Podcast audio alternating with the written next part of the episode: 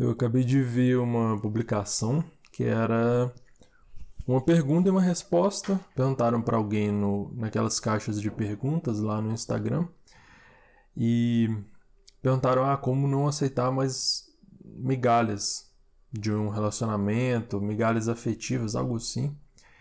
E a, a pessoa que respondeu disse: é, a conclusão é deixe de ficar com a pessoa, simples. E por mais que eu, eu goste de soluções práticas e de tentar ser o mais prático possível quando dá, nem sempre dá. Isso que é, às vezes o pessoal que aconselha sobre relacionamento amoroso não entende. E você já deve ter ouvido muito conselho que é ruim sobre relacionamento, talvez você nem tenha percebido. E é ruim também porque, eu acho que um dos principais motivos porque as pessoas não entendem bem comportamento humano, não entendem profundamente comportamento humano. Acontece muito de a pessoa ter experiência, e a gente, normalmente, todo mundo tem experiência com relacionamento amoroso, a maioria das pessoas, e ela pega algo que ela pensou sobre isso, uma solução que talvez funcionaria para ela, ou já tenha funcionado no passado, e ela acha que isso se aplica a todo mundo. Aí que está um problema. Porque você tem generalidades do comportamento humano, coisas que são comuns a todo mundo, mas você tem diferenças. Então, eu gostaria de poder dizer que é simples. Ah, não fique com a pessoa e acabou. Mas eu sabendo que nem sempre dá para ser tão simples e prático, eu não posso dar uma resposta sim. Sabe? Principalmente se eu não conheço bem a pessoa. É, isso desconsidera, por exemplo, o estado emocional que afeta muito as nossas decisões, as nossas vontades e desejos. Então a pessoa que ela aceita migalhas afetivas, ela tem uma dependência emocional forte.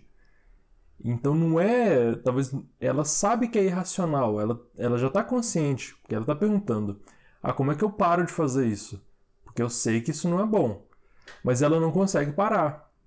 É, não é igual o mecanismo, mas você pensar em alguém dependente de drogas, dependente químico ou outros, outras dependências comportamentais, por exemplo, até de usar smartphone, muita gente é dependente disso. E não transtorno em si, mas ela tem problemas com isso. Se, nesses mecanismos de dependência, você tem uma, um, uma perda de autocontrole. Ou seu autocontrole é difícil. Porque você pensa assim, ah, eu não devia estar fazendo isso, mas eu tenho muita vontade de fazer. Em relacionamento também isso acontece. Então, é, tem vários fatores que afetam o porquê uma pessoa continua com outra, né? Por mesmo achando ruim o que essa outra pessoa dá em troca. O, a dependência emocional é um conceito, é um nome para a gente resumir isso. Resumir várias coisas. Que, por exemplo, a pessoa fica muito mal quando ela está sozinha. Ela está longe dessa pessoa.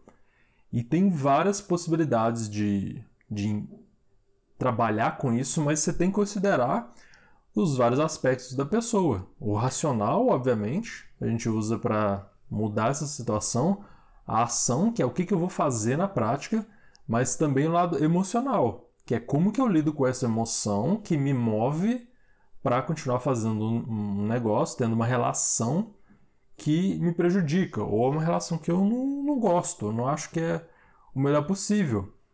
E tem outras questões, por exemplo, como que eu mudo essa relação?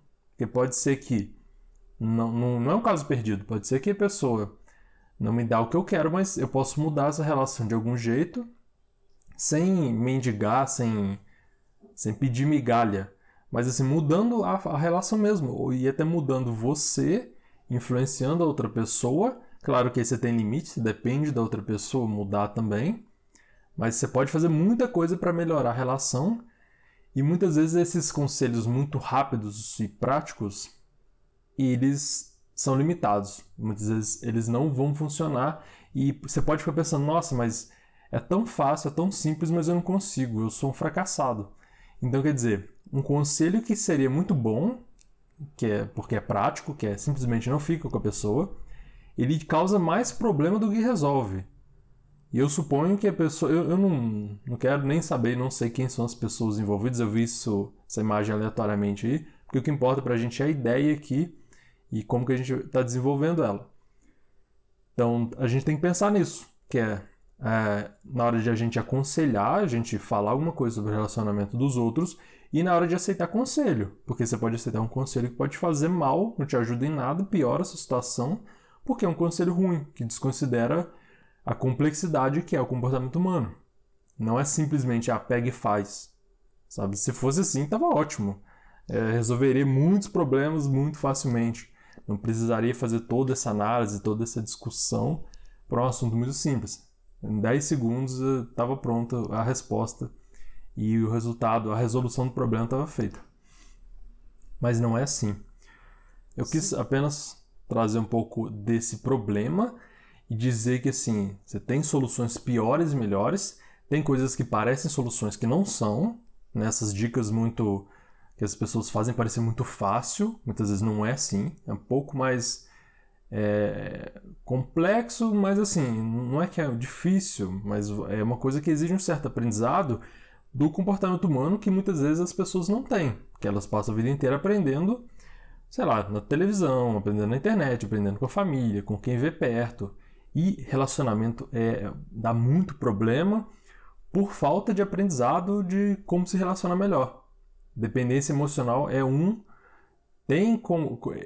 Essa falta de aprendizado com uns fatores na sua raiz. Tem outros também.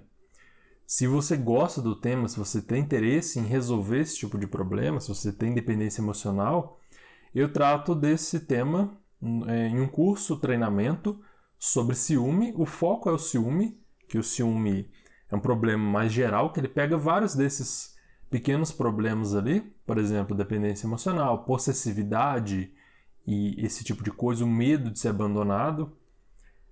E ele vai estar disponível. É, eu vou deixar o link embaixo para você ver. Provavelmente no, vou estar falando disso no lançamento, na semana de lançamento. Aí vai ter um cupom de desconto que você pode aproveitar durante essa semana. Então, você dá uma olhada embaixo na descrição que eu vou deixar a data, o cupom para você aplicar e o site para você dar uma olhada e ver se te interessa. Assim, modéstia à parte está ficando muito bom. É um projeto colaborativo da Carol, que é minha namorada, também da psicologia, e meu. Então a gente está trabalhando nesse projeto juntos. Então tá ficando, sim, muito bom. Estou gostando bastante mesmo.